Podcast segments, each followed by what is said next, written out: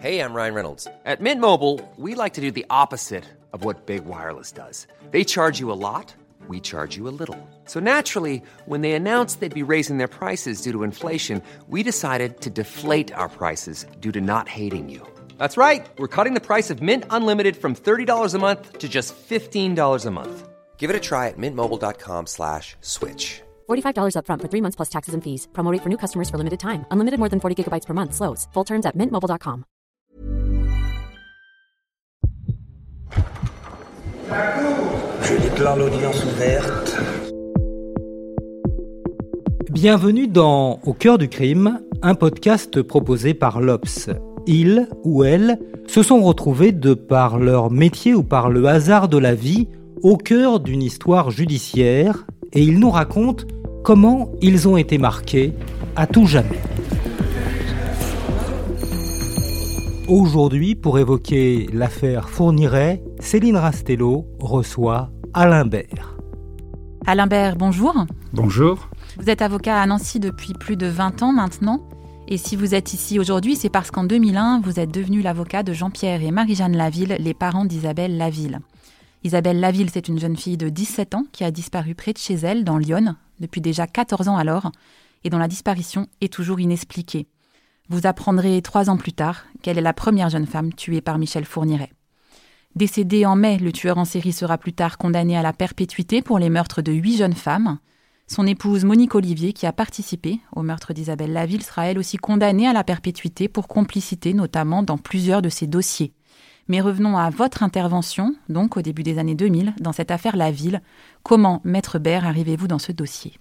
J'arrive dans ce dossier par un appel téléphonique de Monsieur Laville, que je ne connaissais pas, qui euh, me sollicite pour un rendez-vous en me disant qu'il voulait me voir parce que sa fille avait disparu. évidemment, je lui, euh, je lui accorde un rendez-vous euh, rapide. Et j'ai toujours présent à l'esprit l'image de cet homme arrivant dans, dans, mon cabinet parce que son visage trahissait à la fois la souffrance et la colère par rapport à la situation qu'il à la situation qu'il vivait. Et à ce moment-là, sa fille a disparu depuis un certain nombre d'années. Nous sommes en 2001, en décembre 2001.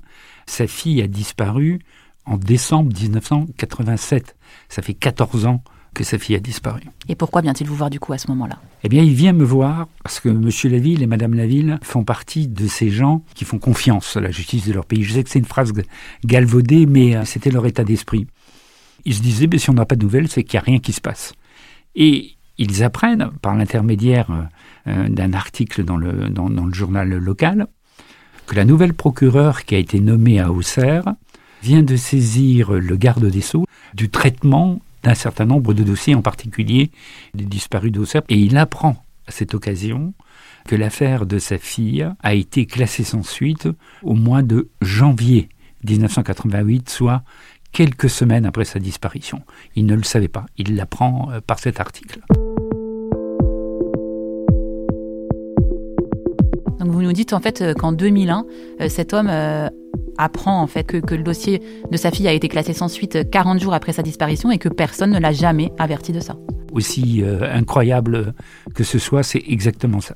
On est dans un contexte où Émile Louis, un autre tueur en série, a été arrêté en 2000 et c'est notamment à cette occasion, je crois, que des, dysfonctionnements sont, sont soulevés au tribunal d'Auxerre. Alors, les dysfonctionnements qui ont été soulevés au tribunal d'Auxerre résultent d'un rapport d'un nouvel procureur d'Auxerre et euh, également de déclarations d'un ancien substitut du parquet d'Auxerre, qui s'appelle M. Stilinovitch, qui disait ben, tout ça, ça s'explique par euh, la protection des notables, etc. Et il se référait en particulier à une affaire euh, horrible qu'on appelle l'affaire d'Apoigny, dans laquelle des jeunes filles de la DAS avaient été euh, enlevées pour euh, satisfaire euh, les goûts sadiques d'un certain nombre de notabilités du coin. Et donc, tout ça, c'est une ambiance un peu glauque qui fait que moi, dès que j'ai reçu M. Laville, j'ai écrit au garde des Sceaux et nous avons ensuite déposé une plainte pour corruption à la suite des déclarations de ce magistrat.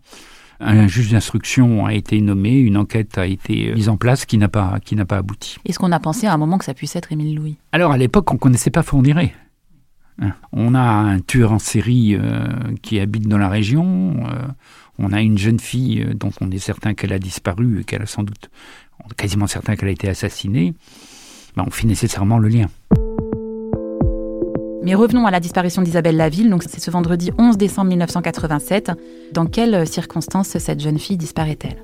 Alors les circonstances de sa disparition euh, sont, sont, sont, tout à fait horribles. Cette jeune fille qui est une jeune fille euh, timide, elle a 17 ans, elle rentre de son collège pour rejoindre son domicile qui est à 2 km de distance de, de son établissement scolaire on se rend compte euh, qu'elle a, disparu très rapidement. Marie-Jeanne, sa maman, sait que si elle sort à 16h30, à 16h45 ou à 17h, elle sera là, elle sera toujours là à la même heure. Donc euh, je dirais que après 5 minutes ou 10 minutes de retard, Marie-Jeanne, sa mère, euh, commence à se poser des questions. Elle appelle son mari et son mari revient de son travail et avertit, avertit les gendarmes en faisant part de son inquiétude et en disant de toute façon, Isabelle, ça ne peut pas être une fugue. Qu'est-ce que vous savez de l'enquête qui est menée à l'époque? C'est presque incroyable. C'est presque incroyable. Parce que il y a deux aspects du dossier qu'on doit mettre en parallèle. D'une part, l'enquête judiciaire, la pseudo-enquête judiciaire, et d'autre part, l'émotion qui a été créée dans la région par la disparition d'Isabelle. Pour ce qui concerne l'émotion qui, qui légitime qui a agité la région. Il faut savoir que le club de football d'Auxerre, euh, qui à l'époque était un club euh, très très très réputé, la GIA, voilà la GIA, sous la direction de Monsieur de Monsieur Giroud, s'était engagé à afficher dans tous les stades de, France, dans tous les stades où il se déplaçait, euh, la photo et la vie de recherche, la vie de recherche d'Isabelle. Le journal local en faisait des, des, des, des, pages entières. Toute la population était, était, était, était mobilisée sachant que malheureusement, plus le temps passait, plus le pronostic devenait, devenait sombre. Ça, c'est l'aspect mobilisation. Et parallèlement, quelques jours après sa disparition, le procureur de la République ou un de ses substituts décide, après l'enquête de gendarmerie, de classer l'affaire en l'état. Ce qui est absolument invraisemblable, c'est que le jour du classement de, de l'affaire, qui est le 21 janvier, eh bien, c'est la veille d'un numéro spécial du journal euh, de, la région d'Auxerre sur la disparition d'Isabelle. Donc, on a 40 000 personnes qui sont mobilisées par la disparition d'Isabelle. Et puis, de l'autre côté, on a un, des substituts du parquet qui classe l'affaire en l'état. Et comment, comment on l'explique ça? J'ai pas d'explication parce que il faut toujours se garder de, juger euh, a posteriori avec les connaissances qu'on a actuellement des faits qui se sont déroulés euh, il y a de nombreuses années. Euh, mais quand même, c'est pas un cambriolage, c'est pas un vol de mobilette, c'est la disparition d'une jeune fille de, de 17 ans et c'est toute une région qui est mobilisée. Pour moi, c'est incompréhensible. On peut, je crois, malheureusement parler dans le dossier La Ville d'autres carences ou dysfonctionnements judiciaires. Nous y reviendrons plus tard, mais on peut s'interroger déjà sur la présence de Michel Fourniret dans Lyon à la fin de l'année 1987. On a cet homme qui s'installe à Saint-Cyr-les-Colons, donc à une vingtaine de kilomètres du domicile de la ville, et qui n'a rien d'un inconnu aux yeux de la justice. Je pense que c'est à cette époque que les autorités policières euh, avaient le plus de chances d'arrêter Michel Fourniret, parce qu'il y avait des éléments qui permettaient de remonter à lui. Premièrement, euh, nous sommes en présence d'un délinquant sexuel qui vient d'être condamné par la cour d'assises d'Evry à une peine qui n'est pas négligeable de 7 ans de prison, dont 2 euh, ans avec sursis. Il est également sous le régime de l'approbation pendant une période de 3 ans. Deuxièmement, lorsqu'il euh, sort, je crois que c'est le 22 octobre, lorsqu'il est élargi de Fleury-Mérogis, va, il va se promener un peu partout en France et il va s'établir à Saint-Cyr-les-Colons, qui est une, petite maison qui appartient à sa mère. Troisièmement, il ne va pas se cacher. Il va s'inscrire à la NPE, à la NPE d'Auxerre, pour toucher des indemnités de réinsertion. C'est-à-dire, à la NPE, on sait qu'il y a quelqu'un qui vient de sortir de prison qui est dans le coin. Quatrièmement, au mois de novembre, un petit mois avant les faits, il est arrêté par les gendarmes dans le cadre d'un contrôle. Donc aujourd'hui, quand on refait l'histoire, alors attention, je suis très prudent, mais bon, on a un, délinquant sexuel hyper dangereux qui a été qualifié comme tel par les, psychiatres lors de son précédent procès, qui vient de sortir de prison, qui est localisable, qui est à 20 kilomètres du lieu de la disparition d'Isabelle, qui se cache pas et qui s'est inscrit à la, la NPE pour toucher des indemnités de réinsertion. Donc c'est là que ça devient incompréhensible. Mais personne ne fait le lien. Personne ne fait le lien. Et c'est d'autant plus regrettable qu'il était euh, sous un régime de probation. Hein, la cour d'assises avait bien décidé dans son arrêt une probation de trois ans. Seulement cette probation, on n'en a jamais entendu parler. On ne sait pas ce qui a été fait. Vous êtes dans quel état d'esprit à ce moment-là avec un dossier comme ça? C'est un sentiment de gâchis parce que si une enquête avait, sérieuse avait eu lieu, si un juge d'instruction avait été nommé, il y avait, encore une fois, on va pas, va pas refaire le monde, mais il y avait de fortes chances pour qu'on puisse remonter à Fourniret. Ça veut dire que ça sauvait la vie de toutes celles qui venaient derrière. La carence dans, le dossier d'Isabelle, euh, c'est ce qui a entraîné en grande partie également la mort des autres victimes. Et puis, c'est le permis de tuer. On a fait un crime. On sait que de toute façon, qu'on en fasse un, qu'on en fasse deux, qu'on en fasse trois, on risque la même peine, c'est perpétuité. Et puis on ne s'est pas fait prendre. Alors pourquoi, ça, pourquoi arrêter? En 2003, euh, Michel Fourniret va être, arrêté, en fait, c'est le 26 juin, à Ciney, près de Namur, en Belgique. Une adolescente de 13 ans est enlevée et agressée sexuellement par un homme qui l'a fait monter de force dans sa fourgonnette blanche. Cette adolescente parvient à défaire ses liens, s'échappe et avec l'aide d'une automobiliste permet l'arrestation le jour même de Michel Fourniret à son domicile de Sarcustine en Belgique. Que sait-on alors de cet homme? Au moment de son arrestation, on se demande qui c'est ce type-là, quoi. Je veux dire, qui, euh, qui interpelle une adolescente, qui la fait monter de force dans une camionnette, euh, qui lui caresse les seins, qui, euh, qui lui dit ben voilà, je vais te violer, et puis je t'attache à l'arrière de ma, de ma camionnette, et puis après je te ramènerai chez toi. Et à un moment donné, cette victime qui va s'en sortir, hein, c'est la seule qui, qui va s'en sortir, lui dit Mais monsieur, est-ce que vous travaillez avec du trou? Et là, Fourniret lui dit non, moi c'est pire que du tronc. Qu'est-ce qu'il livre lui aux enquêteurs belges? Rien, il livre pas grand-chose. Il commence par dire, euh, une fois qu'il est interpellé, mais il peut pas nier. Hein, euh, oui, je l'ai, euh, je l'ai enlevée. Oui, j'avais l'intention de la violer et puis de la ramener chez elle. Et au fur et à mesure de l'évolution de l'instruction, ces déclarations vont se modifier. La vérité ne va pas venir de lui, hein, ce sera de Monique Olivier qu'elle va venir en fait, mais il faudra attendre un an que euh, celle qui est encore sa femme à ce moment-là parle. C'est le 29 juin 2004 dans les locaux de la police belge à Dinan. Ce jour-là, qu'est-ce que dit Monique Olivier? Vous avez raison d'insister sur quelque chose qui me semble déterminant euh, dans la logique criminelle du couple Fourniret, c'est qu'elle a attendu un an.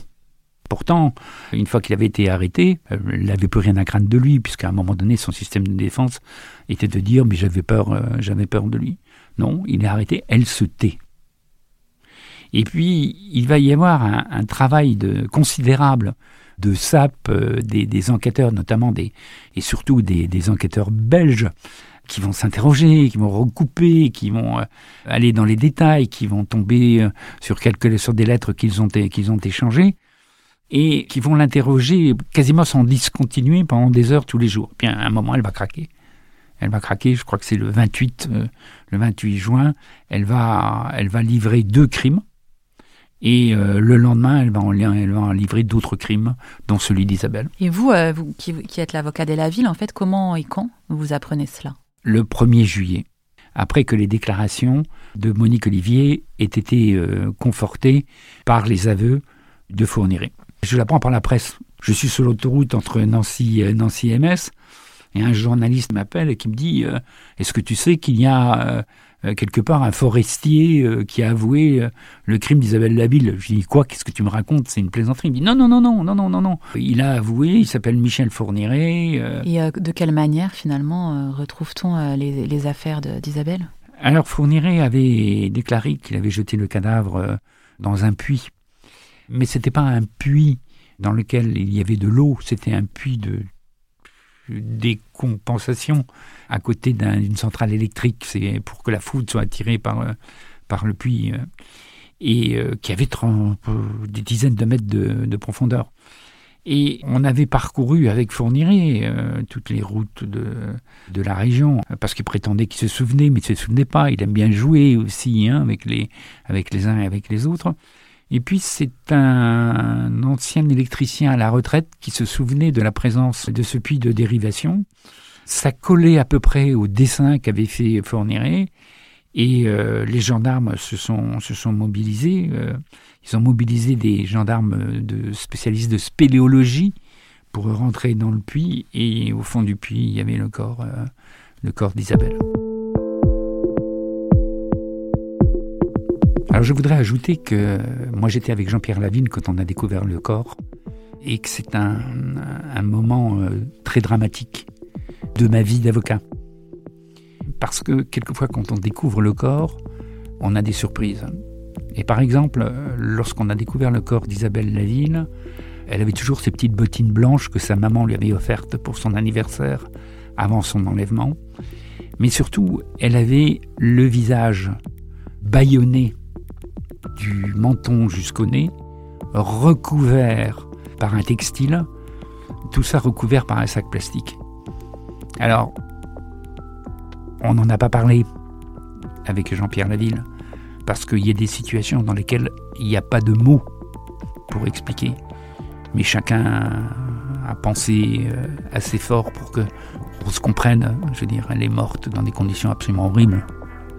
Hein, baïonnée, euh, avec un linge sur le, sur le visage. Et ça, Fournier l'avait jamais dit.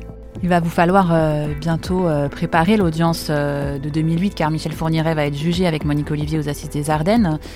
quel est alors votre état d'esprit à la préparation de cette audience qu'on abordera plus précisément dans un second épisode?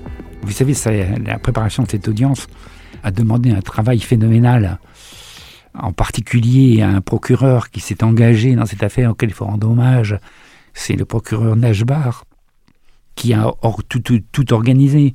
Pour vous donner un exemple, chaque partie civile a droit à une copie du dossier. On devait être, euh, compte tenu du nombre de, victimes, euh, chaque parent a le droit de se constituer partie civile. Il y avait des associations, je crois qu'il y avait 20 ou un peu plus de 20 parties civiles. Chaque partie civile a droit à une copie du dossier. Le dossier, il est d'un volume incroyable. Moi, quand je suis allé chercher ce dossier à Reims, on m'a dit euh, quel type de voiture vous avez? Ben, à l'époque, j'avais une voiture coupée, je ne vous donnerai pas la marque. Et euh, j'ai dû rabattre les sièges pour pouvoir faire rentrer tous les volumes du dossier. Donc, c'est c'est quelque chose de gigantesque.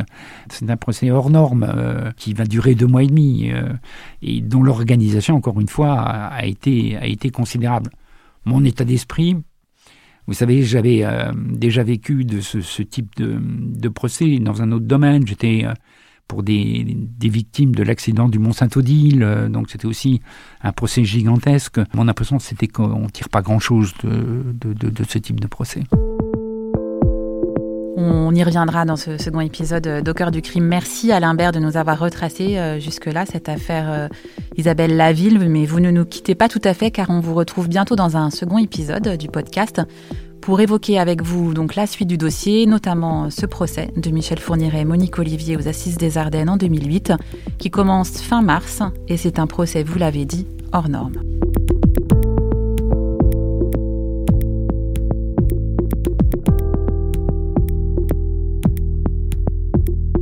Vous écoutez Au cœur du crime, un podcast de l'Obs, une musique de Michael Gauthier, réalisation Julien Bouisset, direction éditoriale Mathieu Aron. On espère vous retrouver bientôt pour un nouvel épisode d'Au cœur du crime.